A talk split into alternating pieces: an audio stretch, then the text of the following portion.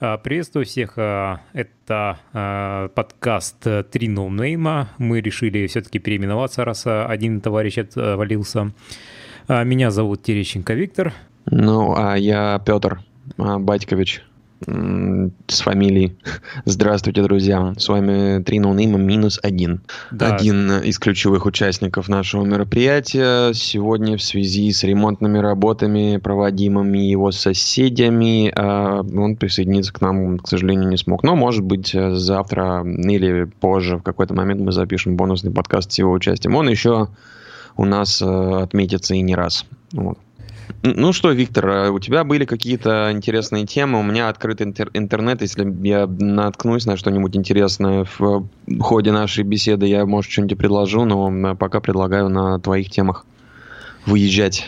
А, вот. Я хотел бы обратиться к нашим слушателям. А, э, один кто-то э, в комментариях написал такую интересную мысль, о том, что вместо четвертого ноунейма, который у нас, э, которого у нас больше нет, а, приглашать кого-нибудь из слушателей наших, а, либо из кого-нибудь, кого-нибудь из а, таких из автотусовки российской. Вот э, напишите, кого бы вам хотелось э, видеть э, или, вернее, слышать в нашем подкасте.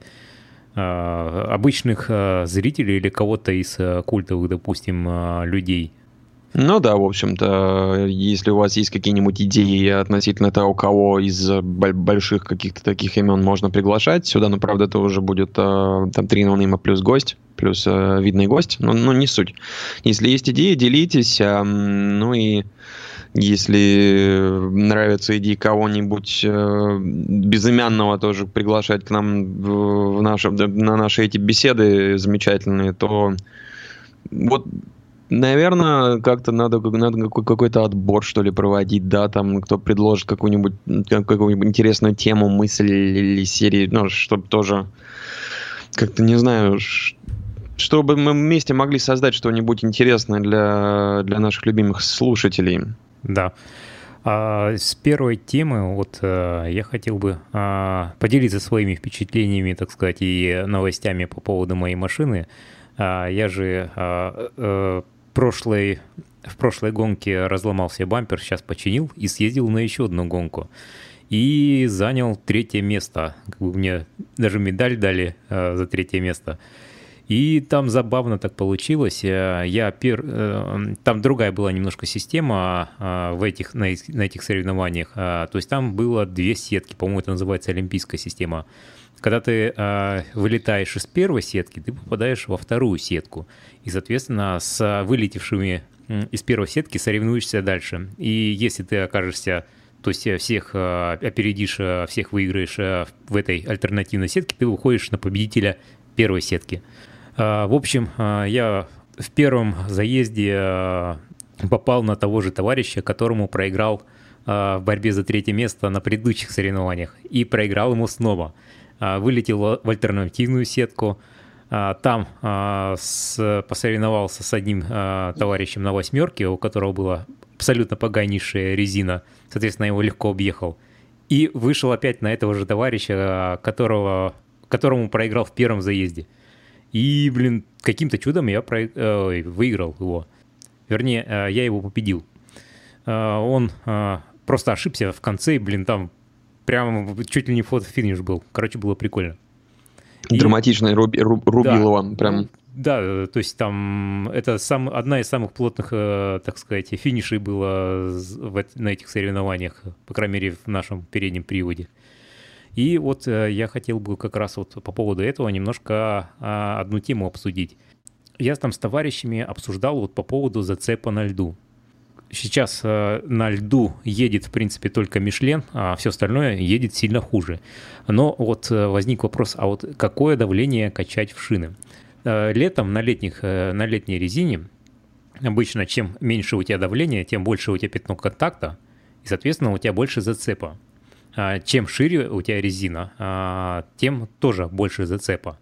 А вот Гараж 54 недавно провел тесты. Э, они взяли шипованную зимнюю резину разных размерностей, ну, вернее, размерность одна, но ширина была разная, там 195, 185, по-моему, 155 или 175, не помню точно.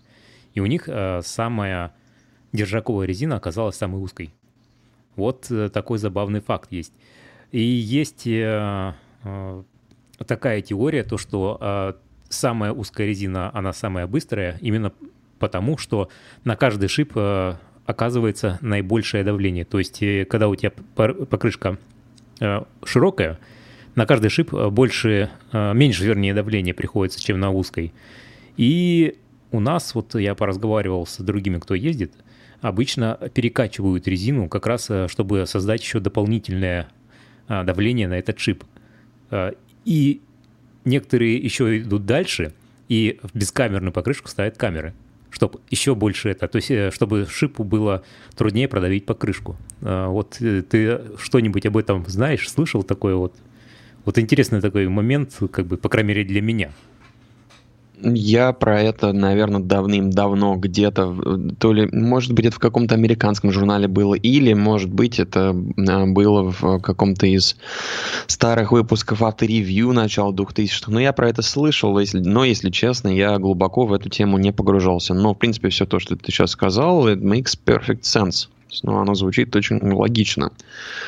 Ну, вот, и, но ничего такого э, прям с, с ученой позиции, да, а, я к этому добавить, к сожалению, не смогу. Мне не, не, за, не за счет чего дальше эту тему как бы разгонять и развивать. Но звучит логично вполне. Ну да, тогда пускай это наши слушатели, кто ездит по льду а, во всяких там атаках а, или на Мацуре, всяких дрифт Мацуре зимных, пускай напишут, э, что они об этом думают и что слышали, как, э, где-нибудь, может, где-нибудь тесты какие-то есть, потому что я так сходу не нашел каких-то профессиональных тестов, есть только тесты любителей вот таких вот таких, как мы.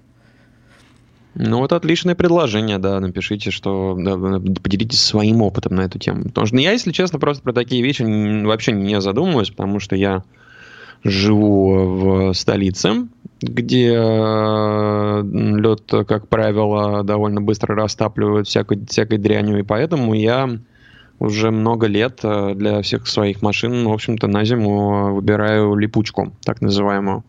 Вот не шипованную зимнюю резину. Ну, потому что за город, ну, за город я хоть и выезжаю, но это происходит редко, и м- можно например, не доезжать до каких-то таких заледенелых склонов, просто машину оставить там, грубо говоря, там наверху на въезде, там на дачный кооператив, да, и спуститься пешком, не умру.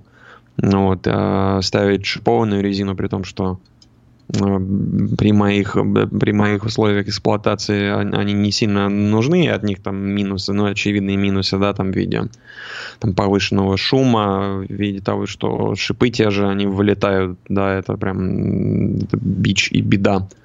Ну, вот э, шипованные резины в том, что да, шипы они имеют свойство все-таки вылетать. Особенно подо мной, при том, как езжу, при том, как езжу я. Вот шипы, они долго на месте точно не смогут удержаться. Ну и, собственно, да, исходя из всего этого, как бы шипов... тема шипованной резины, она для меня не актуальна, поэтому я про, про это просто не задумываюсь.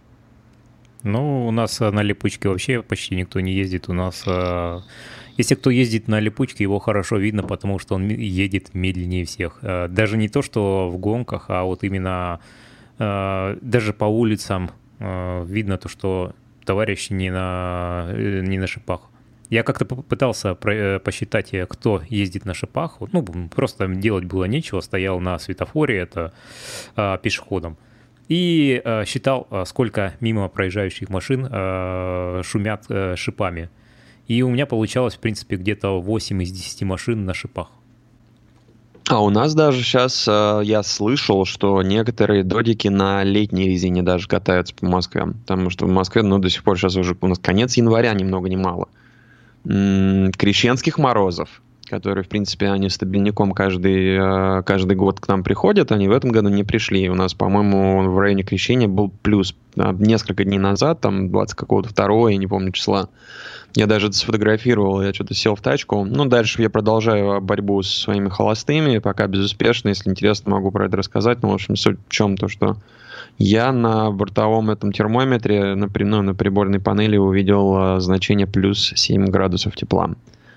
То есть, ну, не, я совершенно по этому поводу не паникую, что а, там все, все такие, ну, переполошились, да, что какая-то в Москве зима, не зима, и что происходит, никогда такого не было но по факту ну, на нашем веку, да, или там э, на память там в, в течение метеонаблюдений, да, которым, которые там проводятся энное количество там десятков там или полторы сотни лет, да, это какая-то невидаль и трэш и жесть и актум, но Земле-то матушки и э, сколько-то там миллиардов лет, и за это время всякое бывало, и как бы то, что в Москве крещенских морозов нету в 2020 году, ну, э, планета как бы для, для нее это не какой-то не, не какой-то не, не какие-то сумасшедшие режимы непонятные, все как бы нормально. Вот. ну так или иначе, да, в Москве сейчас тепло. Вот, вот сейчас вот тоже смотрю на улицу. Ну, снег какой-то выпал, какая-то зима пришла, но как правило, тоже все это очень быстро тает, и если идет снег, то он идет с дождем, а чаще всего просто идет дождь, как будто, сука, у нас ноябрь месяц на, на дворе, а не конец января. Вообще забавно это все, это очень забавно. А я хотел спросить, а есть ли у вас такие вот а, покатушки на, на озерах? Но я понимаю, что нету. Да, скучно вам тоже живется. А я еще забыл упомянуть, э, когда вот на этих соревнованиях был, там пошел, э, пошли заезды заднего привода, которые шли после переднего привода. Ну и что-то смотрим, смотрим, хоба на... И перестали что-то заезжать. Ждали, ждали, думаю, что-то, наверное, случилось. Там, наверное, какие что-нибудь спорят, э, кто первый приехал там с организаторами. А, выходим из машины, там в машине с товарищами сидели. А, идем к машине организаторов, это там «Газелька». За ними стоит, короче, э, наряд ДПС. И, короче, организаторы в наряде ДПС, ну, да, в машине ДПС сидят. Mm-hmm. Как оказалось, э, какая-то бабулька, а, ей не понравилось то, что мы там на озере гоняем, и вызвала, а, ну, в 02 позвонила прямо, типа, приезжайте, забирайте нарушителей этих. А, DPS-ники приехали, но они, в принципе, ничего не смогли сделать. То есть э, формально мы не на дорогах общего пользования были, то есть мы угу. прям при них там гоняли, там, ну, другие товарищи. И они говорят, а это как бы мы ничего не можем, вы ничего не нарушаете. Вы нарушили только то, что выехали на, на водоем а, при установленной табличке «Выезд э, на водоем запрещен». Но это не наша компетенция, это э, рыб э, природнадзор. Поэтому, короче, мы э, там, ну, они взяли с э, организаторов э, расписку, ну, вернее, не расписку, а объяснительную, почему так э, получилось, зачем мы сюда приехали там и так далее. И там э, вроде как они передадут там, по-моему, следователю, следователь выяснит э, правомерность того, что мы там выехали или неправомерность, и передаст э, как бы э, все, всю информацию в рыб, подряд, э, рыб природнадзор. И если они там заморочиться, то они тогда только выпишут административные штрафы. Вот коза, вот, вот что, что ж ей не мется-то, блин, не дает, не, вот, Че, че, че издались-то, блин, э, сдалась ваша тусовка? А, там какое-то поселение, что ли, что ли рядом? Да, это, я... это садовый кооператив. Видимо, шум от, шум от машин, от моторов мешал ей смотреть Малахова, что ли? Э, как он там э, огурцом э, геморрой лечат или что? А вот мы сами так побеседовали между собой и не поняли, как она вообще узнала, потому что а, как только машина отъезжает метров на 50, ее банально не слышно. Потому что там а, лед, соответственно, скорости маленькие, и как бы ни, ни у кого нет такого прямого выхлопа, как а, на марках обычно ставят. То есть там довольно тихо все это э, ездится. Ну, понятно, то есть формат бабульки во дворе, которые делают нечего, они обсуждают там всех, всех на кого парней бы и девок, которые раз? мимо, да, проходят. Да-да-да. О, это, это, это дед как-то странно, наркоман, наверное. А... Люди, не будьте такими и как-то это объясните своим бабушкам, что гонщики, ледовые гонщики, дрифтеры, это не какие-то там а, засланцы из Газдепа, и они там ну, в заднице не шпилятся и не, не, не хотят съесть ваших детей. Объясните им, что как-то вот это, нормальные люди, что не надо им чинить такие падлы. Люди, не будьте падлами. Э, Еще мне посоветовали тут же, ну там, э, когда вот уже после финиша там с другими там разговаривал, сразу несколько человек говорят, а ты поставь себе назад нормальную резину. То есть у меня впереди стоит Мишлен, сзади стоит Матадор. И типа быстрее проедешь, поедешь. И тут наткнулся как раз на одного товарища с этих же ледовых покатушек, кто выставил на продажу свой комплект Мишлена ну, просто два колеса задних э, поставил. Вот я купил. А, кстати, вот э, как ты относишься к БУ резине, покупке БУ резины? Потому что у меня вот э, все знакомые разделились на два лагеря.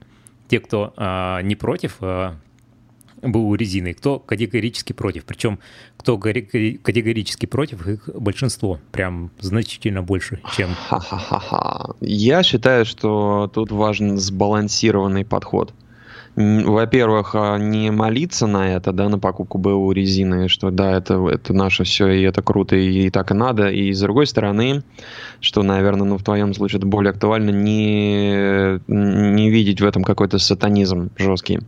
Ну, вот, потому что ну, вот, у меня большой довольно опыт покупки БУ резины. Вот. А, и, и а, последний крайний опыт, а, не, ну крайний опыт довольно успешный, я сейчас до него дойду, но позапрошлый опыт покупки БУ резины, он, в общем-то, закончился для меня фиаско. Я, короче, купил себе, я помню, в начале э, зимы 17-18, это было три года назад, э, зимнюю резину, какую-то шиповную, уже не помню какую. БУ, который был уже от роду 10 лет, ну там как-то и шипы, и протектор вроде как бы все норм. Вот, это, это был, по-моему, типа, что-то в серии конец октября 17 что ли был какой-то, был, была пара дней, а, когда подморозило, лед был на дорогах, потом он, а, оно прошло, потеплело, в общем, это был какой-то первый, ну, зима решила ненадолго в гости заглянуть, а потом она как бы ушла, чтобы вернуться позже. В общем, купил себе резину, буквально в первый день, когда я ее поставил в Москве, я а, поехал на дачу и э, поймал лед поймал лед в очень неудачном месте в повороте. Я еще что-то как-то на загонах ехал. Ну, так, настроение было так себе, и поэтому, ну, если был бы как-то чуть бодрее, может быть, я адекватнее бы рулил. Но, в общем, ехал я по дороге, где постоянно снуют эти карь... э, с карьера э, самосвалы и грузовики, которые песок на бетонный завод возят. А туда грузят песок, иногда м, прям ну, промокшим насквозь. Ну и они едут и текут, эти грузовики. А, натекло, короче, с этих грузовиков, э, дорога была мокрая, и она, в общем была заледеневшая. И меня где-то на 80 км в час в повороте понесло, прям конкретно понесло, я словил лед. Ну вот, э, сначала понесло на встречку, где ехала груженная фура. Слава богу, меня, ну, плющ вошел в противофазу, меня понесло в другую сторону, и я оказался в кювете, улетел в лес. Причем я улетел в лес очень удачно. Ну, машину я, конечно, побил. То есть я уничтожил переднее правое крыло, у меня разбортировалось переднее колесо, а, ну и куча мелких вмятин а, у меня была. Э, в итоге, ну, в итоге меня вытащили, я переставил а, заднее колесо вперед, докатку назад, и колесо мне потом на шиномонтаже разбортировавшись забортировали взад. Сход развал никуда не ушел, все было нормально. Блин, кстати, я когда машину вытаскивал, Э, я помню, я там нашел какой-то пластиковый подкрылок с какими-то крюками э, металлическими толстыми. Я думал, что это мое, а это, видимо, просто от грузовика. Там кто-то другой улетал в то же место. Ну вот. Думал, что это мое, и думаю, блин, откуда у меня такое могло взяться. Потом до меня доперло, что это не мое. Но ситуация такая, там тоже не, понимаю, не понимаешь, что, что, происходит, там, на, на, нерв, на нервиках там и так далее, конечно. Ну, путаница небольшая возникла. В общем, да. Э, суть в том, что ну, я, крыло я поменял, поставил контрактное в цвет, купил. Э, мне еще заднюю арку подделывали. С тех пор, кстати, начались вот эти вот мои былинные проблемы, о которых я рассказывал в предыдущих подкастах. И, и то, то, что я уже каждый год пытаюсь вылечить. Это на инспаре у тебя, да? Да, на инспаре. А, вот, вот тогда начались вот эти вот всякие, всякие движения с задними арками. Потому что один раз хреново сделали, потом второй раз не очень хорошо сделали. И вот сейчас вот вроде бы как, как конкретно капитально там прямо все замазали стекольным герметиком мантикором. Ну, в общем, Uh, суть до дела, мне очень сильно повезло, потому что машина могла покорябаться намного серьезнее, чем она покорябалась, а так из потерь, ну, из серьезных потерь переднее правое крыло. Все, а остальное это как бы, ну там какие-то мелкие вмятины, некоторые из них я так и до сих пор и не починил, ну, остались как шрамы на теле. Ну вот, и они, в принципе, на скорость не влияют, и мне жить не мешают. Но, так или иначе, да, вот ты поставил тогда БУ резину и улетел в кювет. И целенький офигенный инспарь, э, ну, до того момента, он теперь у меня стал, он у меня теперь э, покрылся боевыми, блин, ну, не шрамами, вмятинами, ну, короче, следами, вот, от, да, боевыми следами, блин, от моего, от моего же собственного идиотизма. Ну вот, поэтому, собственно, после этого я в том же сезоне ну, прошло, может быть, там ползимы, я себе решил купить новый, ну, там хоть и дешманский относительно, но новый прямо комплект зимней резины. Вот, и дальше, в общем-то, настроен, если зимнюю резину покупать, то only new, вообще никакого БУ, потому что вот тот опыт, и та попытка скроить, прямо она меня так за жопу цапнула, так укусила, что да ну его нафиг, не хочу больше этого повторять. Ну вот, но при всем при этом, а, я, я не считаю, что покупка БУ резины это плохая идея в принципе, потому что БУ резина иногда бывает э, довольно-таки неплохая.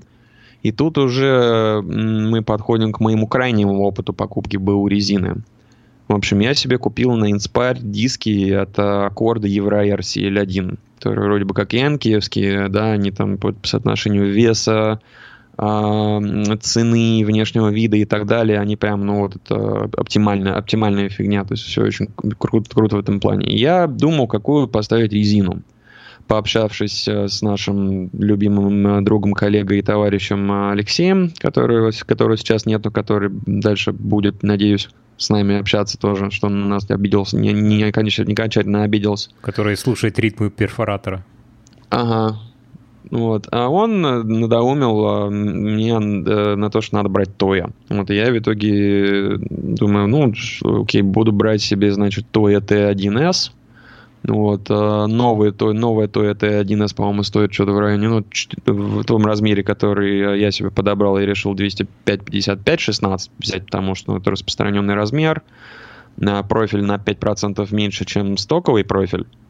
Вот, э, мне 205-60 в стойке. Но так получается, что типа разгон лучше, но при этом максимальная скорость снижена. У меня максимальная скорость так из-за японской отсечки чмошная, поэтому и, и ладно, и ничего страшного. Ну вот. А то, что ширина небольшая, 205, э, ну как бы э, там тредвер соответствующий этой резины, там мягкие компаунды, поэтому ну, держать будет нормально даже при моих 300 там с чем-то силах. Ну, прям в этом я даже не сомневаюсь, потому что даже вот на этой зимней 205, на которой сейчас езжу, в принципе, э, нормальный держак даже на первой передаче. То есть, ну, она разгоняется и не сильно буксует, если с тустепами не фигачить, или там neutral drop, да, там раскрутил на нейтралке до 5000, а потом врубил драйв. Если такой херню не заниматься, то как бы все будет ок. Ну вот, и в итоге при цене нового комплекта э, на это Toyota 1S эм, в 16 с чем-то рублей я нашел, э, порывшись на Авито, комплект 2017 года, то есть ну, это не, не старая резина, то есть ну, она как бы на грани, там, дальше уже, наверное, было бы не очень хорошо, э, более, более старую было бы не очень правильно брать. Но до 2017 она года, и пробег э, заявленный, и судя по состоянию протектора, это так и есть, там 500 километров, то есть там история там, у чувака Mazda 3, он там взял себе 16 16 диски с резиной, а, кстати, резина это то это 1С, она тяжелая, она, она офигеть какая тяжелая. Ну вот. Но в итоге, да, он, у него Mazda 3 1.5, он говорит, что на 16-х она вообще ни хрена не едет, я купил себе вот эту вот резину диски, но в итоге я перешел обратно на 15. Собственно, я, а я вот затеял переход с 17 на 16, потому что тоже хочется, чтобы как-то ну, снизить подрессоренный вращающийся масс, чтобы машина лучше ехала, я вот себе купил. Евроэр диски легенькие и вот такую вот резину. Ну и в итоге, да, по итогу э, я нашел был комплект э, при, приемлемого возраста с небольшим пробегом, с жирным протектором, и меня вместо 16 тысяч рублей за комплект он мне встал в десятку с чем-то. Я считаю, что я э, прямо очень хорошо выиграл, я все сделал правильно. Вот, поэтому, э, резюмируя свою вот эту длинную простыню, хочу сказать, что все зависит от конкретного случая. Ну, вот, э, там совсем уж открещиваться, открещиваться от покупки БУ резины не стоит, потому что, ну, иногда, ну, иногда, блин, можно найти нормальную вполне БУ резину. Такие случаи бывают, поэтому религиозно прямо от этого отказываться, ну, как мне кажется, это бред. То есть надо как-то просто ну, избирательно э, подходить к разным ситуациям и вникать просто в суть. И тогда как бы можно и, и БУ брать. Вот как-то так. А, я согласен, потому что у меня тоже опыт есть как печальный, так и нормальный. Печальный опыт, так сказать, э, неудачный. Это как раз резина Матадор, которую купил за 6 тысяч рублей за комплект. Ну, 14 поэтому она дешевая. Резина совсем паршивая. И у меня уже два колеса спускают. То есть э, они травят через шипы. Я в прошлый, прошлый год э, поставил одну камеру в колесо, и сейчас второе колесо начало спускать тоже придется, наверное, камеру ставить. По-моему, э, репутацию БО резине сильно портят перекупы. У нас есть э, специальные шинные перекупы в Омске, которые э, скупают дешевую резину, э, уверяя э, владельцев то, что они продают полнейшее говно, и оно не стоит ни хрена, и они вообще делают одолжение, то, что у них э, покупают их, а потом э, продают чуть дешевле новый.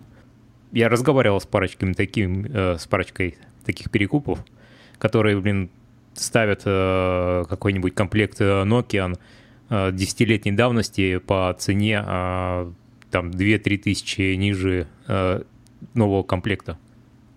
У нас, да, пол России так живет какими-то мутками, блин, вот этими схемочками. А, прям тошно, противно. Вот не люблю перекупов из-за этого. У нас тоже, но у нас развалов дофига, которые возят, типа, из Европы БУ резины, которые там да, проверялись на станках, там, и туда-сюда. Да, у, меня нас, Матадор как раз вот такая вот и есть. А Матадор, это же, по-моему, какая-то какая наша марка, да? У нас же, ну, какое-то время... Шина. Вот, да, а, Омск шины, потом там всякий Кардиан, да. Это тоже Омск шина, да. Они придумали просто кучу этих самых брендов, которые звучат по-иностранному, а по факту это наши шинные заводы. По-моему, наши, там только кто остался? Кама, по-моему, да, которые она не стесняется того, что она Кама и что она узнаваема именно как российский бренд. А так они все, по-моему, перешли на какие-то эти типа англо... ну, англо... англо... англозированные какие-то такие названия. Да. А, Омс шина-то выпускали свои э, шины, то есть э, прямо они так и назывались Омс шина, но их как раз э, концерн, по-моему, Кардиан купил. То есть это, по-моему, немецкая изначальная резина, но они купили, насколько знаю, завод Омс шины, и Матадор выпускается как раз в Омске теперь вместо Германии. Когда я покупал Матадор, меня уверяли, то, что он произведен именно в Германии. Типа это не омские говенные Матадоры, это а, трушный немецкий а, Матадор. А написано было, что там на них? Э, по-моему, как раз Made in Germany и было. Я ага. точно не помню, но вроде было. Но по факту такое же говно, как Омское. Интересно, а куда Таганка делась? Таганка уже, по-моему, все?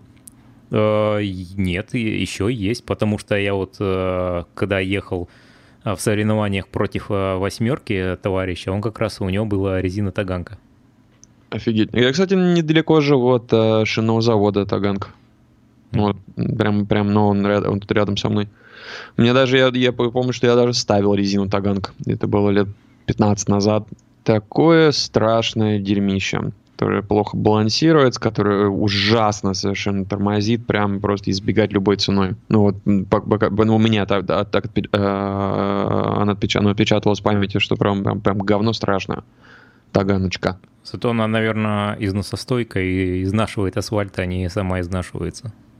Ну, вот этого я не могу знать. Я помню, что на тот момент она была очень дешевая. Там что-то в районе пятака, что ли, за комплект 100, 185, 70, 70, 14. Что-то такое. Ну, у меня Dodge когда-то был старый. Я на Dodge ставил такую резу. Потом, правда, все-таки... Пере... А, нет, 15 это, был, это был 15, была 15 резина, не помню какой размер. Но покупал дешево, и она, в общем-то, Э, за что платишь, что и получаешь, как говорится. Заменил в итоге на этот, э, заменил этим э, японским данлопом LM702, как я помню. Вот это уже, да, это хоро, хорошая резина, хорошая, зачетная. А, а что у тебя с холостыми? Ты, ты упомянул то, что дальше продолжаешь мучиться, но так и не рассказал сейчас. Я решил вместо того, чтобы дальше менять все подряд, А для понимания, что я пробовал, я попробовал, во-первых, а, несколько клапанов холостого хода, несколько датчиков MAP, несколько клапанов быстрого прогрева, ну, поскольку ну, слушатели не в курсе, у меня setup немножко странный. У меня там мотор 3.2 с коллектором от 3.7 от легенды КБ2. А, дроссель от B-серии большой 70 мм, а, на котором нету места, как у стокового дросселя, куда можно прикрепить клапан холостого хода, поэтому на меня вынесен и трубка от впуска до него, а потом от него на впускной коллектор. Еще одна трубка, я, короче, вот в этой магистрали я там растачивал штуцеры. И, кстати, появились офигенные прогревочные. Раньше, помню, той зимой, с тем, когда, пока штуцеры были маленькие, там было 400-500 я завожу на автозапуске, а сейчас прямо вот заводишь там 1000, 1000, 1000 1100, 1200, то есть ну, прямо офигенные прогревочные, но проблема в том, что пока машина не прогреется, если разгазоваться чуть-чуть, то она глохнет. То есть, ну, она прям захлебывается. Иногда она э, как бы э, ей удается оправ... оправиться, но чаще всего наоборот, это просто проваливается, машина глохнет и приходится с газом уже заводить. Ну, дальше поменял датчик положения дросселя. Ну вот, э, потому что старый он глючил, да, с ним было, было прямо все ужасно. Этот вроде не глючит, я там подключал вольтметр, там и на холодную, на горячую показывает одно и то же. А, дофига я еще чего менял, отключал маслопомойку, потому что мало ли там свич подсос из-за этого глохнет. Ну, в общем, просто вскрыл себе полностью мозг. Реле ELD. Ну и вместо того, чтобы продолжать вот этим анонизмом заниматься, я решил, что надо ехать на сервис, подключать сканер. И в итоге мы поехали, я поехал на сервис, дали машине, машине ночь остыть, подключили сканер, завели. Как бы, ну, все показания Honda Diagnostic System, она там желтым выделяет какие-то эти самые параметры, которые они не в допусках, но там э, большинство этих выделенных параметров, они не в допусках, потому что тачка, она банально холодная, там лямбды не то показывает, потому что лямбды не прогреты, да. Ну вот, и по, по факту вот так вот посмотрели за показаниями датчиков, э, и все как бы нормально, никакие, ни один из них не показывает э, погоду на Марсе. То есть, ну, вообще все нормально. То есть, в итоге, как бы, сумятица после подключения сканера еще больше, чем была, сука, до того, как эм, э, я поехал диагностироваться. Единственное подозрение, э, так как э, датчик да, температуры воздуха на впуске, э, intake air э, temperature sensor, он у, меня, он у меня стоит во впуске, а по стоку он должен жить в коллекторе. И есть мысль, что штатный мозг в него зашит, хотя мне говорят, что это не так, но, но э, штатный мозг, э, в нем какая-то как там карты поправлены с учетом того, что этот датчик, он от коллектора нагревается. Вот, и датчику, и вообще датчику для правильного смесеобразования надо видеть воздух, который именно поступает в цилиндры. Вот. И, собственно, из-за этого, из-за того, что он стоит не в том месте, э, тачка богатит, она пытается компенсировать там слишком холодный, как ей видится, воздух там дополнительным топливом, а воздух уже ну, не такой прям, не такой уж прямо и холодный. Вот. Э, ну, это, в принципе, да, рабочая версия, это может быть, оно так и есть, но проблема в том, что там первый, это э, глохнуть, она начинает там первые там 2-3 минуты. Да, фриз, он начинает быстро нагреваться, даже если сканер подключить, буквально меньше минуты проходит, и фриз уже там до, до, нагрет там до 10-15 до 15 градусов там, после холодного пуска. Но э, коллектор и, соответственно, пространство внутри коллектора, где стоит эта датчика, оно так быстро не может нагреваться а машина уже как бы глохнет. Поэтому вот в эти первые минуты, мне кажется, что расположение датчика на это не влияет. Ну вот, в итоге последнее, что я сделал, я подключил подогрев именно клапана холостого хода, это надо было сделать, и судя по всему, кстати, это помогло там первые, если 2-3 минуты выдержать и не, не газовать, то она ну, держит обороты себе спокойно прогревочная, а потом уже клапан холостого хода быстро прогревается от антифриза, и, судя по всему, вот это очень сильно помогло. Судя по всему, то есть, как, по крайней мере, меня было такое, что уже мотор хорошо, практи, ну, так, практически полностью прогрет по стрелке, а все равно там что-то оборотики плавают, проваливаются, я там, ну, к светофору подкатываюсь, но не до конца прогретой машине она норовит заглохнуть, то есть такие вещи. Вроде бы как вот это вот пропало после того, как подключил подогрев. Ну вот напоследочек датчик положения дросселя чуть-чуть подрегулировал, потому что он у меня в закрытом положении отрегулирован был на грани. И вот и из-за того, что дроссель может залипать, э, как бы датчик он будет показывать, при том, что дроссель, дроссель зак- закрыт, он будет показывать, что как будто он чуть-чуть при, приоткрыт. Я его чуть-чуть дальше увел напряжение, чтобы как бы при закрытом дросселе как бы датчик точно видел и понимал, что дроссель, дроссель закрыт. Вроде тоже, э, по моим ощущениям, ну вот пробный пуск э, стало лучше, но как бы время покажет, время покажет. Может быть, как бы, ну, может быть, жить дальше можно, но пока что у меня ощущение, что полностью от проблем избавиться не удалось. И, и в чем именно суть проблемы, это вот уже, уже бошку себя нахер сломал, и я не знаю, что делать. Вот кроме того, чтобы смириться просто и не париться, и ставить на автозапуск, пускай она прогревается, и уже на прогретой машине ехать. А это... Ну вот как- как-то так. Нетипичная какая-то, что ли, э, проблема? Или или что? А, то есть никто о ней не писал раньше, никто из одноклубников не знает такой понимаешь, в чем прикол? То, что одноклубники все, они ездят на стоках. И на стоке, как бы, ну, проблем особо быть не, ну, быть не может, постольку, поскольку э, по очевидным причинам, да, у меня там просто все на, там столько, столько раз, разных заморочек, столько разных, разного всего дополнительного подключено и сделано, что у меня машина, она как бы, там, ну, сток лайф это вообще не про нее ну, вот и у него могут проявляться какие-то вещи, которые там, ну, ну, стойки, стойки на, на эти темы даже не запариваться для них не существует. Вот просто таких проблем, потому что, ну, конфиг, конфиг у меня такой странный. Ну, понятно, это проблема, вернее, не является проблемой данного мотора, это именно проблема э, то, что все стоит нестандартно. Ага. У меня, кстати, тоже была проблема а, на Санта-Фе, я долго искал. У меня машина плохо заводилась на горячую, то есть у меня на холодную а, заводилась э, с полоборота на горячую, чем чаще ты заводишь, глушишь ее, а, тем хуже она заводилась. И, соответственно, там иногда можно было по э, секунд 5 крутить стартер э, до того, как схватывало. Мне все говорили разные диагнозы, никто Вернее, все говорили, это точно не бензонасос. Я поехал к официалам, это бензонасос оказался. Ну, я, я думал, что регулятор давления топлива. Да, мне вот все говорили, у тебя проблема с топливом, ну, то есть э, с подачей топлива там, либо э, регулятор, либо у тебя фильтры забиты, либо там у тебя мозги неправильно работают, либо у тебя там датчики, это, ну, это фазовращалки сместились, либо там датчики моросят. И вот э, наконец-то решил эту проблему замены бензонасоса, потому что вроде как э, у моего э, обратный клапан, ну, этот, э, забыл, перепускной клапан э, mm-hmm. травил. И, соответственно, топливо уходило обратно в бак сразу же. Причем почему-то только на горячую. На холодную нормально. Если заведется, никаких проблем больше не было. То есть такая ну, тоже нетипичная проблема была у меня. Ну, бензонасос, да, он как, как, как раз-таки, как правило, и имеет свойство именно на, ну, когда он, он сам нагреется, поработает, тогда он начинает глючить. Это нормально, у меня то, тоже так на, на вышеупомянутом старом дадже так было. В жаркую погоду бензонасос, он иногда прям меня в очень неловкие ситуации ставил.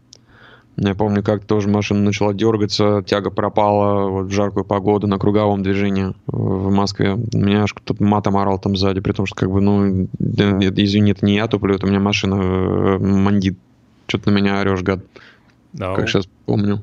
А у меня-то просто никаких больше симптомов не было. То есть, если она завелась, она вообще работала без перебоев. Э, при интенсивном разгоне тоже не было никаких затычек.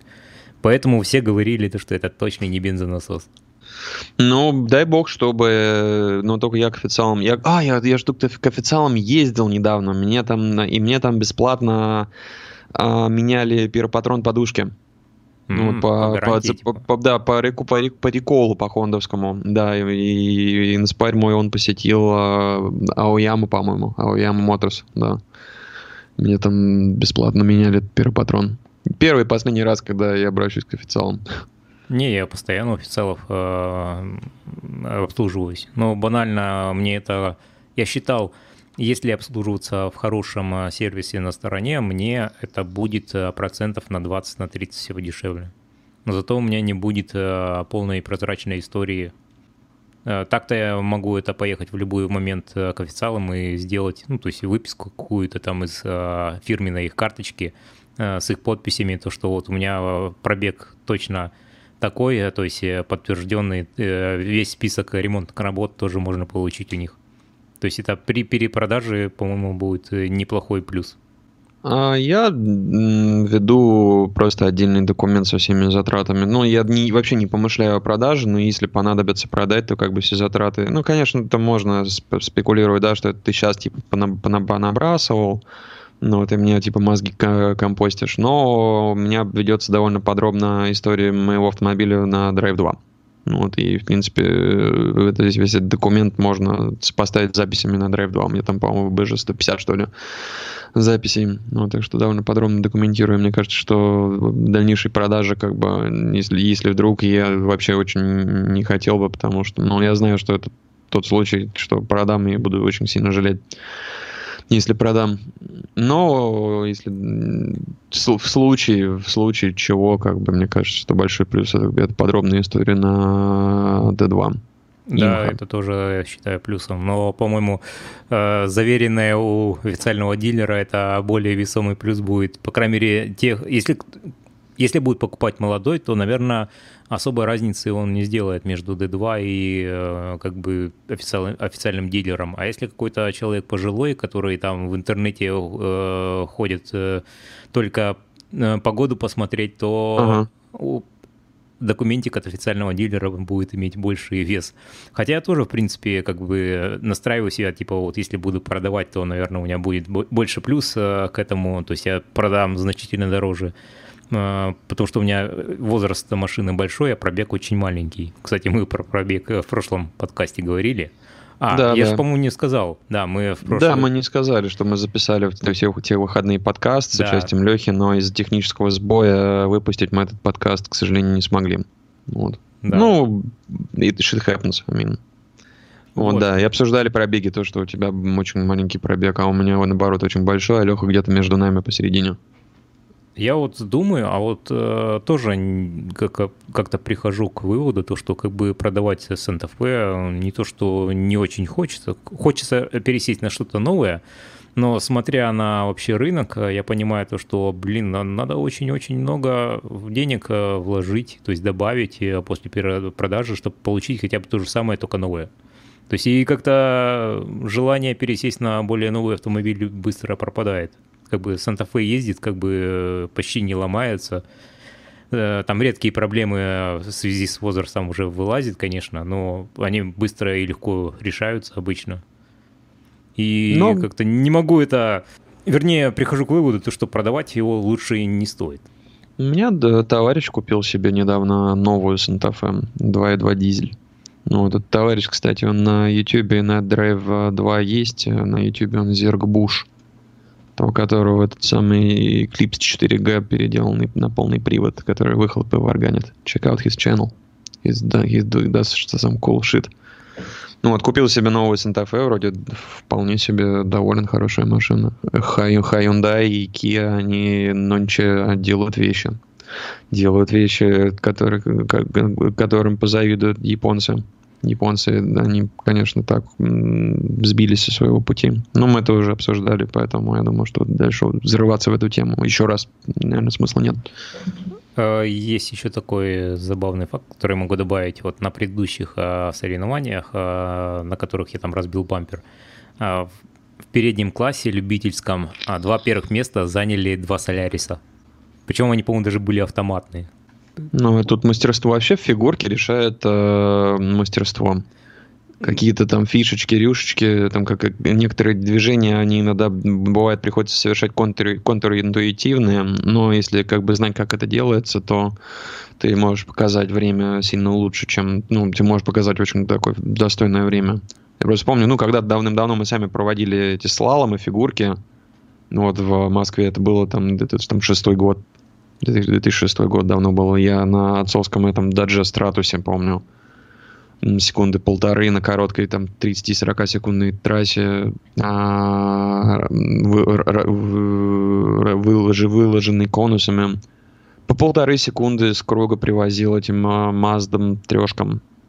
Вот, mm-hmm. При том, что у меня машина тяжелее, больше, хуже едет, но по полторы секунды им привозил, потому что как-то я некоторые э, нюансы технические знал лучше, чем они. И поэтому вот. А я на, на YouTube наткнулся на японскую фигурку, как они проводят тоже, вот, ну, конусы ставят. У них конусы все а, с датчиками проезда, а, и каждый конус имеет а, двустороннюю лампу наверху. С той стороны, с которой тебе нужно проехать, светится зеленым, с обратной красным. То есть ты проезжаешь, он тут же красным загорается, и следующие конусы, через которые тебе нужно проехать, э, загораются зеленым. Интересненько. Да. И там даже высокие технологии применили. Ну, у них, я так понимаю, что это прямо такой, ну, серьезный пэс-тайм в Штатах. А оно у них называется автокросс, по-моему, да? Вот э, их эти слаломи фигурки. Autocross. Э, по-моему, да. И еще иногда любят джимкана называть. Вот этот autocross, да, у нас еще э, трудности постоянно возникают э, с переводом, потому что у нас, по-моему, автокросс это вообще какая-то другая спортивная дисциплина. Э, наш автокросс это э, ралли-кросс э, в остальном мире. Ну да, вот как мы на этих самых, на, на восьмерках и на УАЗах, там, на, на боевых шипах там народ херачит. Вот, а там, да, это прям это, это фигурка. И да, и у них, к чему я сказал про то, что это серьезный, серьезный пэс-тайм, а, народ специально готовит тачки под, а, под американский, под местный автокросс прям покупая, покупают тачки отдельные, готовят их ну, довольно-таки серьезно, довольно серьезные ведра. Там формата, например, MR2, свапнутый на, самый на Камрюхин на 3.5 2GR. Такие всякие, всякие машины. Ну, не как у нас, там, грубо говоря, грубо говоря, у нас же народ он берет, ну, как в твоем э, варианте, да, какую-нибудь э, недорогую машину на убой, а там э, weight reduction, ну, и какая-нибудь более-менее вменяемая зацепистая резина, чтобы погонять, э, погонять на льду, погонять на трассе с конусами. А там к этому подход ну, такой не, не уровня формулы дрифт, но, наверное, по моим ощущениям, они, они как-то более, более серьезно к этому подходят, чем у нас. Это примерно Имка. у нас, наверное, так э, жигулисты, которые во всяких э, дрифт-соревнованиях э, участвуют, они, наверное, вот так же ответственно подходят э, к подготовке своих жигулей. Потому что у нас э, некоторые товарищи там сотнями тысяч в эти «Жигули» вбухивают, чтобы нормально ехать. Угу. А, по, мне интересны подробности, что они с ними делают. А, я, честно говоря, спек-лист не читал. А, то есть обычно там очень большие переделки, там типа ставят э, нивовский мотор, э, ну, или 16-клапанник э, этот, который этот на приорах ставят, то есть помощнее, но обычно нивовские, они типа, которые 1.7 или 1.8, я не помню.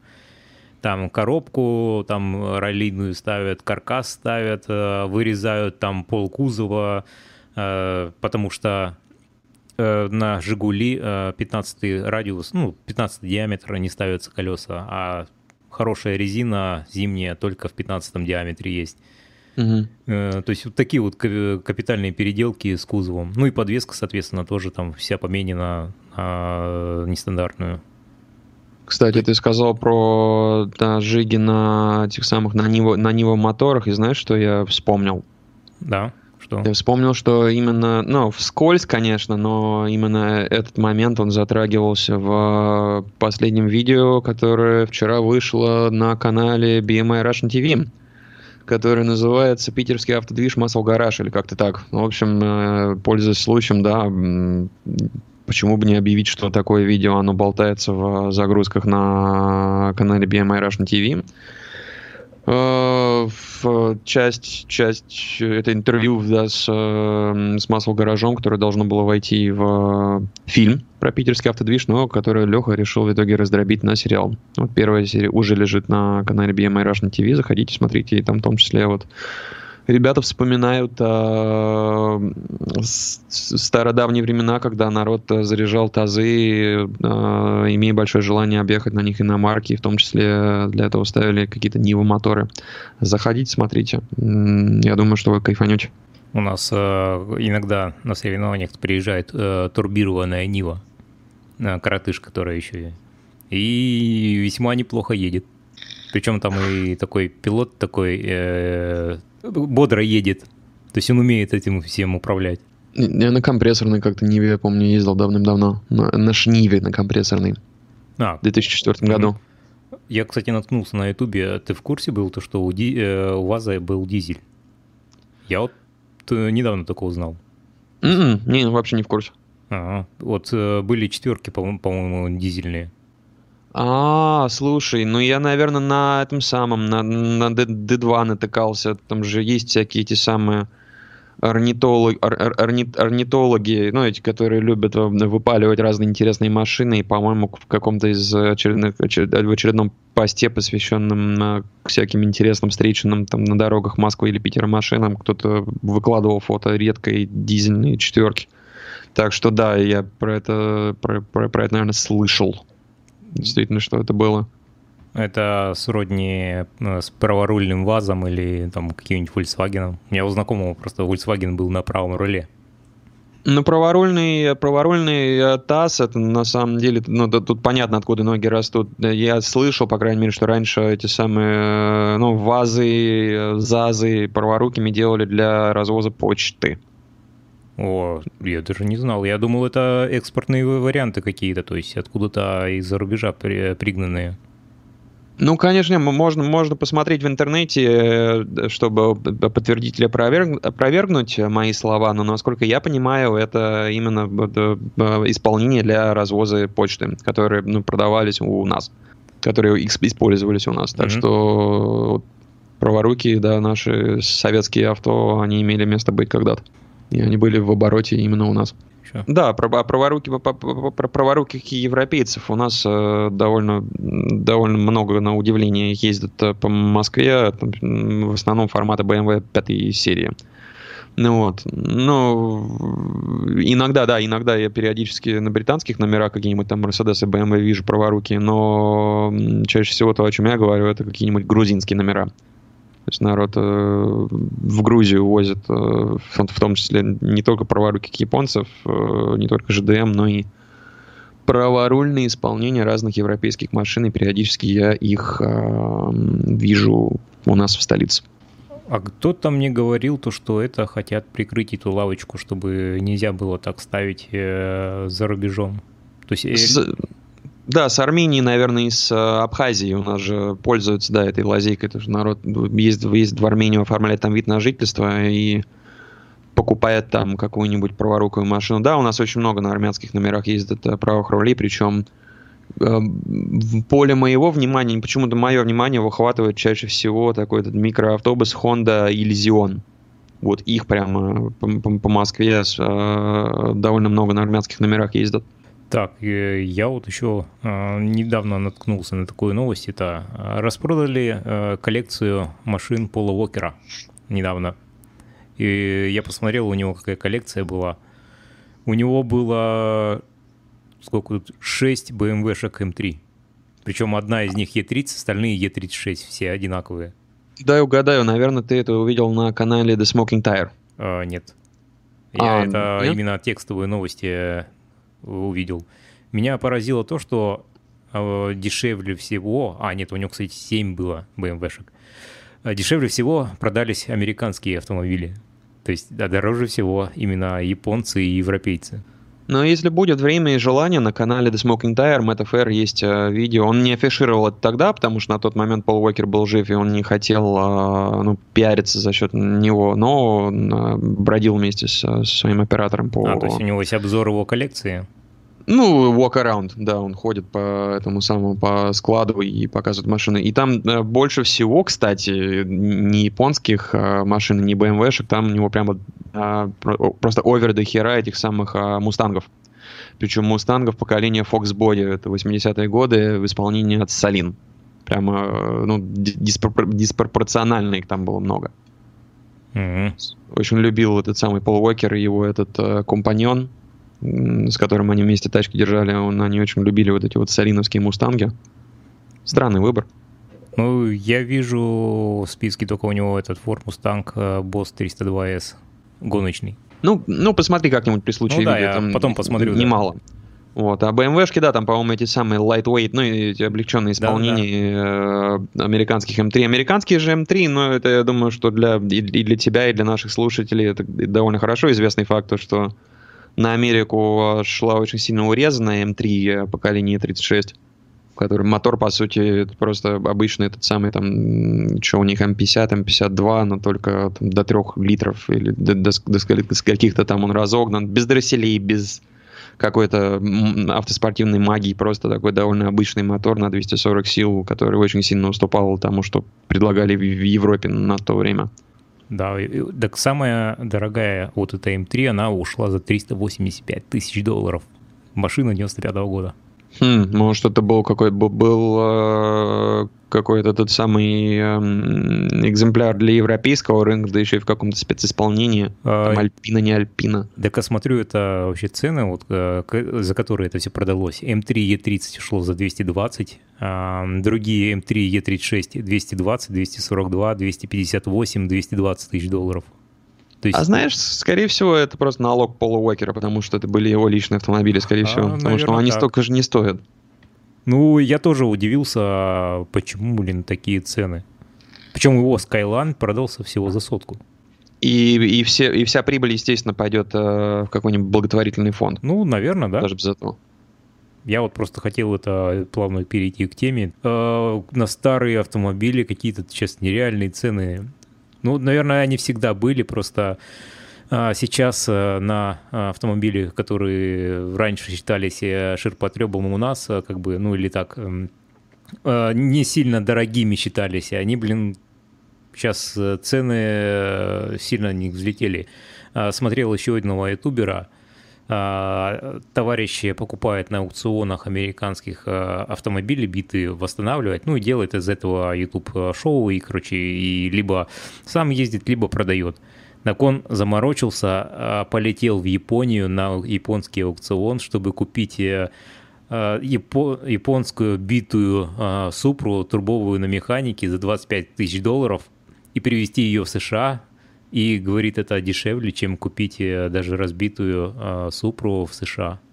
Да, на Супры, особенно на, на машины с небольшими пробегами и на шестиступенчатой механике, там сейчас э, цены, да, они там до небес просто взлетели. 100-140 тысяч долларов, это прям нормальная цена. Да, вот за, именно, именно за стоковый экземпляр с небольшим пробегом, вот это довольно важное уточнение, потому что там ну, машины с большими относительно пробегами, там автоматные, или в глубоком тюнинге, они не, далеко не так ценятся, как э, хорошо сохранившийся сток. Это еще один такой удивительный факт, то что э, сток, э, все пытаются уйти от стока, но именно сток э, держит цену лучше всего. То есть, по крайней мере, старые стоковые автомобили, они значительно более ценны, чем старые тюнинные. Ну, блин, вот, конечно, вся эта ситуация со старыми тачками, это отчасти, наверное, трагично, но это сейчас я не, не, свои мысли озвучу, но так или иначе они свою правдивость от этого не теряют, то, что вот эти все машины, которые, в принципе, они по-хорошему предназначены для того, чтобы на них ездили и от них получали удовольствие из-за того, что они взлетают в цене по причине того, что люди, которые они когда-то мечтали, они сейчас потихоньку обретают какой-то серьезный финансовый статус, да, и они могут, могут себе теперь эти машины позволить, у них много денег а, водится, и вот из-за этого мечты их детства, они очень сильно в цене взлетают, и в связи, собственно, с этим, да, они обретают коллекционную ценность, на них народ банально не ездит, и они пылятся просто в гаражах. А насколько так, я понимаю, большинство, вот многие, ну не большинство, но многие американцы покупают э, такие редкие автомобили именно с точки зрения инвестирования. То есть э, купить э, машину, подождать, пока она подорожает и продать.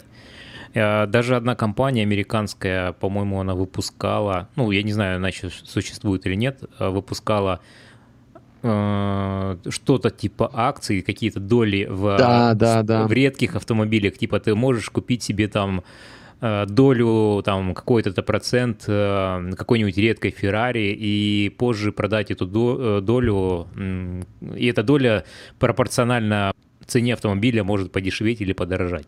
Слушай, ну на самом деле вот эта схема именно заработка денег, ну там э, покупки э, каких-то таких э, ценных коллекционных автомобилей именно с, э, с, с точки зрения инвестировать во что-то свои деньги, это э, фигня, и и дрочь. Там, ну, разбирали это уже очень многие эм, эксперты заграничные, что те же деньги будет гораздо правильнее, гораздо выгоднее вложить там ну, в тот, на, на, той, на, той, на той же фондовой бирже условной, да, то есть ты просто больше прибыли получишь, потому что, ну, этот автомобиль, он не так, во-первых, вырастет в цене, ну и рынок э, этих коллекционных автомобилей это тоже штука такая. Ну вот сейчас э, цены они идут э, на взлет, но в какой-то момент они начнут откатываться. И вроде бы как на старые Porsche э, с воздушным охлаждением уже как бы в противофазу вошел плющ. Вот, и цены на них потихоньку снижаются. Ну, по крайней мере, они перестали расти. Так что тоже хрен угадаешь, что очень нестабильная э, история и в конце концов э, прибыль э, тоже есть другие более, более эффективные, э, эффективные способы инвестиций, ну, чем в какие-то коллекционные автомобили, с которых ты получишь больше выхлопа. А, я тут вспомнил один такой забавный факт. Я не помню, по-моему, во внутреннем нашем чатике упоминал, но тут, наверное, в подкасте еще ни разу не упоминал. Одни товарищи, какие-то там ученые посчитали как раз э, доходность инвестиций на разных э, активах. И так получилось, то, что редкие коллекционные, ну, которые лимитированные серии э, наборы Лего, которые не распечатаны, приносили большую прибыль, чем большинство, ну, или, по-моему, даже все в, сред... в среднем акции на рынке или там любые другие инвестиции, в том числе и в золото. То есть э, купить лего наборчик и продать его там через несколько лет было выгоднее, чем купить э, золото, бакс или там какие-нибудь акции Microsoft и продать их потом. Кем надо быть, чтобы купить э, набор лего и его не распечатать? Это же, наверное, специально человек, человек настолько там буквоед, блин, и, и настолько странный, что ему в голову залетела мысль изначально, что когда-нибудь это будет что очень много денег, блин, надо, надо вот в упаковке так оставить, не распечатывая, ничего не вскрывая, и когда-нибудь я, я с этого разбогатею. Ну, это, наверное, те же, кто и покупает эти как раз э, автомобили коллекционные. А, по-моему, в Америке вообще это так э, принято, ну, вернее, это распространенная практика, купить какую-нибудь лимитированную вещь и ждать, пока она подорожает. Там всякие статуэтки, там какие-нибудь там Бэтмена, вот я знаю, комиксы так, э, по-моему, раньше бейсбольные карточки так э, продавались. Вот есть такой у них бзик. А, о, я еще вспомнил. Оказывается, так и кроссовки инвестируют в кроссовки. То есть есть какие-то лимитированные серии тоже кроссовок, типа какой-нибудь Nike э, выпустил э, серию э, кроссовок Майкла Джексона, ой, не Майкла Джексона, или как там его? Как Джордана. Джордана, да-да-да. И народ на всяких Амазонах, eBay скупает такие коллекции, собирает, а потом продает. У нас, когда заводят, завозят какую-нибудь лимитированную серию э, кроссовок, да, весть, как правило, она разносится во всех этих самых профильных пабликах, там и сообществах, и народ иногда ночью выстраивается в, э, в, в очередях перед магазином, куда эту партию собирается перевести, чтобы купить и перепродать. Я такое наблюдал как-то. Блин, какой ерундой страдает народ, да? Да вообще, вот просто ты можешь потратить свое время на что-то, на что-то, на то, чтобы принести пользу себе и людям, а ты стоишь в очереди надежде, надежде блин, купить какой-то какой-то товар и перепродать какому-то идиоту, получив за это прибыль. Ну да, это все очень это, mm-hmm. это странно это все. А вот если продолжать эту тему вообще, вот а интересно, вот какие а, дальше, в дальнейшем вот так, такой же взлет будет на какие автомобили, допустим, из а, начала 2000-х? То есть 90-е как бы они уже выросли в цене. Вот интересно, что-нибудь из 2000-х годов вот э, вырастет в цене? Я вот не могу вспомнить ни одного такого запоминающегося автомобиля из э, 2000-х годов. Слушай, потенциально, потенциально настоящие рамные внедорожники, потому что они а, же сейчас э, вымирают. потихонечку, да, вырождаются и заменяются кроссоверами какими-то непонятными, ни рыба, ни мясо.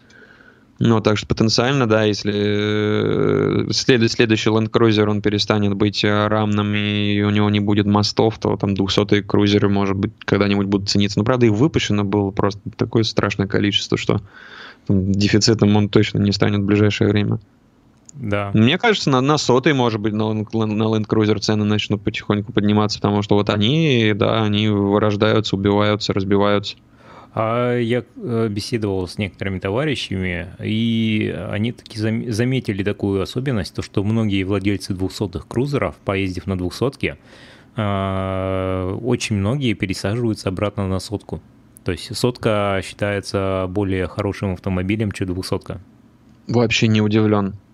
Я вообще насчет 200-го, 200 крузера я много, я много чего слышал. Я слышал, во-первых, очень много отзывов о том, что машина неубиваемая, надежная, но я такие отзывы слышал в основном от обзорщиков типа Демюра, у которых, которые живут в Америке, у которых ну, довольно мягкие, щадящие условия эксплуатации. А у нас, наоборот, я слышал, что там и моторы э, выдристывают после там 100 тысяч, ну, условно, что рамы гниют. Э, там целое видео, по-моему, на канале этого Ярдрея было по поводу Land Cruiser, там э, этот самый бодались с дилером из-за того, что рама начала цвести там у двухлетней, что ли, машины. Кстати, Ярдрея я, если честно, тоже не, не очень сильно люблю. Я не помню, я рассказывал, по-моему, про свои к нему претензии в каком-то из предыдущих подкастов, стримов. Могу повториться. Или, Нет, не или мы еще не дог...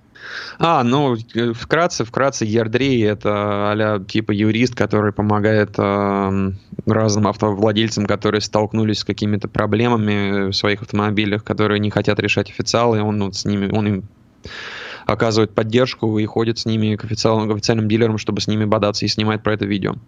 Ну вот все, конечно, хоро... да, в частности, он вскрыл в кавычках а, вот эту вот штуку а, про то, что собираемые на автоторе BMW, они по сути не являются BMW, и они не обеспечены заводской гарантией, хотя кто-то, по-моему, это проверк, потому что, ну, в конце концов, у нас очень много автоторских BMW продаются, и если бы действительно никакой гарантии на них не было, то никто бы не, никто бы не покупал, и ER3 не первый, не первый, собственно, про это начал бы верещать о том, что нет гарантии. То есть там как-то не, не помню подробности, mm-hmm. но как-то он очень как, пода, выборы, выборочно подошел к, к, к подбору фактов, которые, из которых состоит его видео, и в итоге как-то ну, так немножечко все так и, и искаженно представил, как мне кажется. Это ну, в общем, не суть. На английском черепикинг называется, да нитпикинг, да, черепикинг. А в итоге у меня какие к, нему претензии, то, что, то, что некоторые случаи, о которых он рассказывает в своих видео, в которых он, а он да, у него повестка и, и подача, она совершенно однозначна. Автовладельцы бедные пострадали от того, от, от того, что купили некачественное авто, и а дилеры, которые продают это некачественное авто, они не хотят отвечать за, собственно, качество. То есть вот он, у него вот прямо он, у него все как бы в, в этой конве. Но при этом некоторые частные случаи, э, которые описываются в его видео, в его видео мне, э, ну, мне известно, в общем-то, э, какие-то подробности, о которых он в своих видео умалчивал. Вот, и, ну, который было бы, в общем-то, не очень удобно представлять, потому что тогда его нарратив, он бы обрушился. В частности, был, был видос эм, про Infinity, он там ходил с кем-то в автоспеццентр, бодался по поводу, ну там были какие-то рекламации эм, с Infinity связанные, и там была одна дама, которая купила себе Q50 и жаловалась на то, что дилер по гарантии 4 раза менял распредвал у нее. Ну, это Ярдрей, и она, они это представляли так, как будто Infinity делает э, машины из говна и палок. Вот. А в итоге еще до, за год до того, как мне это видео попалось на глаза, я как-то пересекался с одним своим э, дружбаном, которого тоже был, ну, есть до сих пор. Мы были с ним вдвоем в Москве а на прилюдах э, с мотором 3.2 и на механике. И он рассказывал, он же сам в автоспеццентре работает на Ярославке, и он мне рассказывал э, про то, что вот слышал про такого блогера типа Ердри. Я, нет, а я на тот момент действительно про него не слышал. Он мне рассказал вот эту историю, рассказывает, что там приходили, что-то снимали, привлекались э, охраны всячески там их там троллили, провоцировали. Но не в том, не в том суть. Он рассказал как раз-таки про эту бабу на ее инфинити. И рассказал такую интересную, интересную штуку. Выяснилось, ну, а четыре раза просто э, замена распредвала, пришедшего в негодность, но это это, это довольно странно, ну, это довольно странная ситуация, да, это ну, тяжело себе представить, что там четыре распредвала там новых, они там все были какие-то дефектные. Возникают логичные вопросы, а, а барышня, а вы как свою машину эксплуатируете? И выяснилось, как она эту машину эксплуатирует. А, там из серии мастер, ну, мастер допытался а, и выяснил, выяснил некоторые подробности. А оказывается, она, а, заводя машину, не прогрев ее, вообще не прогрев, то есть она завела, вот, машина холодная, и она сразу на ней давай пиздячить. Вот просто газ в пол и, и носиться, как угорелая. Естественно, зимой на застывшем масле, на непрогретом двигателе будет повышенный, в общем-то, механический износ таких вот деталей, в том числе как распредвал. Вот, так что, ну вот, э, иногда, иногда вот такие вот вещи происходят, но Ярдрия, у него весь канал построен на том, что автопроизводители выпускают хлам, дилеры это продают, и потом, когда с этим хламом что-то случается, дилеры не хотят за это отвечать. А я такой типа хороший ярдри, я хожу и помогаю этим автовладельцам решать эти вопросы. А по факту иногда вот такие вот, э, такие вот вещи интересные вскрываются, о которых, естественно, молчат. Ну вот.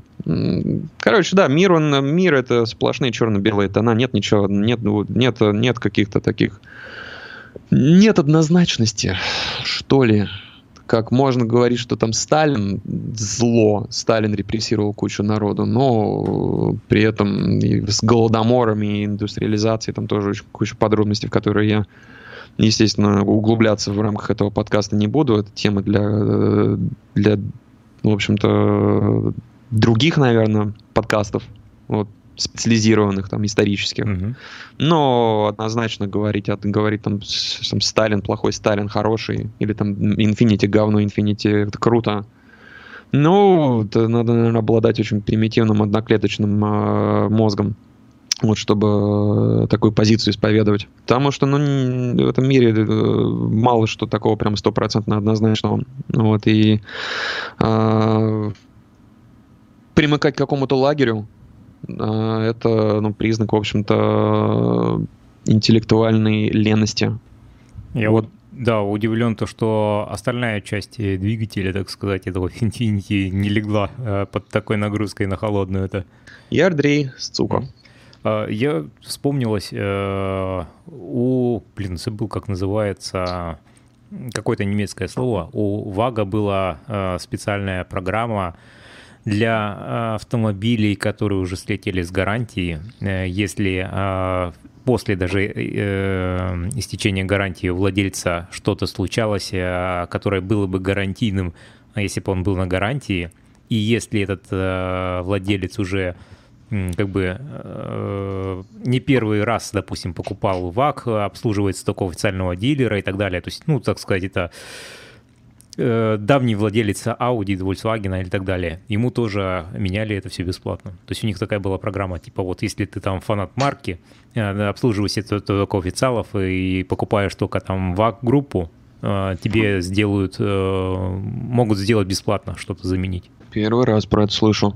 Ну, там на какие-то на, на, на какие-то агрегаты э, там производители иногда расширяют гарантию, если ну, конкретно выясняется, что они там в чем-то обосрались, например, как Honda с автоматическими трансмиссиями.